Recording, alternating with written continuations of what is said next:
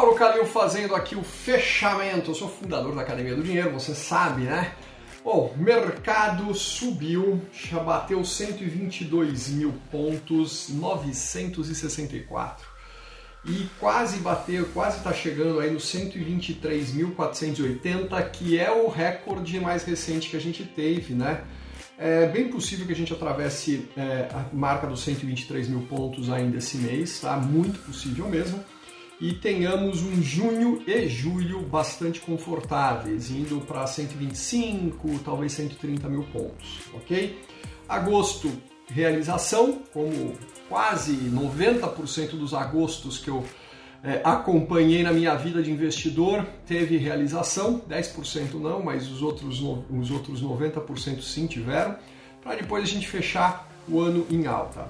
A previsão do mercado já foi para 145 mil pontos no índice Bovespa. E por que, que o mercado está indo para isso? Por quê?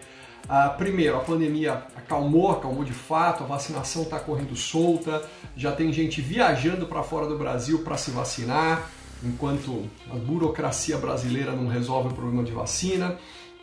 É, que mais que está acontecendo? O preço das commodities. O Brasil é um grande exportador de commodities é, e o preço das commodities está muito favorável. A gente teve um ciclo de commodities alguns anos atrás, esse ciclo se acalmou, caiu, aquela coisa cíclica que sempre acontece. Agora, ao que tudo indica, pós-pandemia, a gente vai ter um ciclo próspero de novo para essas commodities, ok? No ambiente político, as coisas estão equacionadas, não são tranquilas, tá? Mas quando tem previsibilidade, o mercado gosta disso e por isso, com essa previsibilidade, essas coisas equacionadas, o ambiente político fica previsível, então tá tudo certo. O problema são as surpresas. O mercado não gosta muito de surpresa porque geralmente a surpresa é desagradável. Vamos ver o que acontece até o final dessa semana, mas eu acho que a gente bate recorde, hein? Vamos lá, te vejo amanhã. Um grande abraço, até!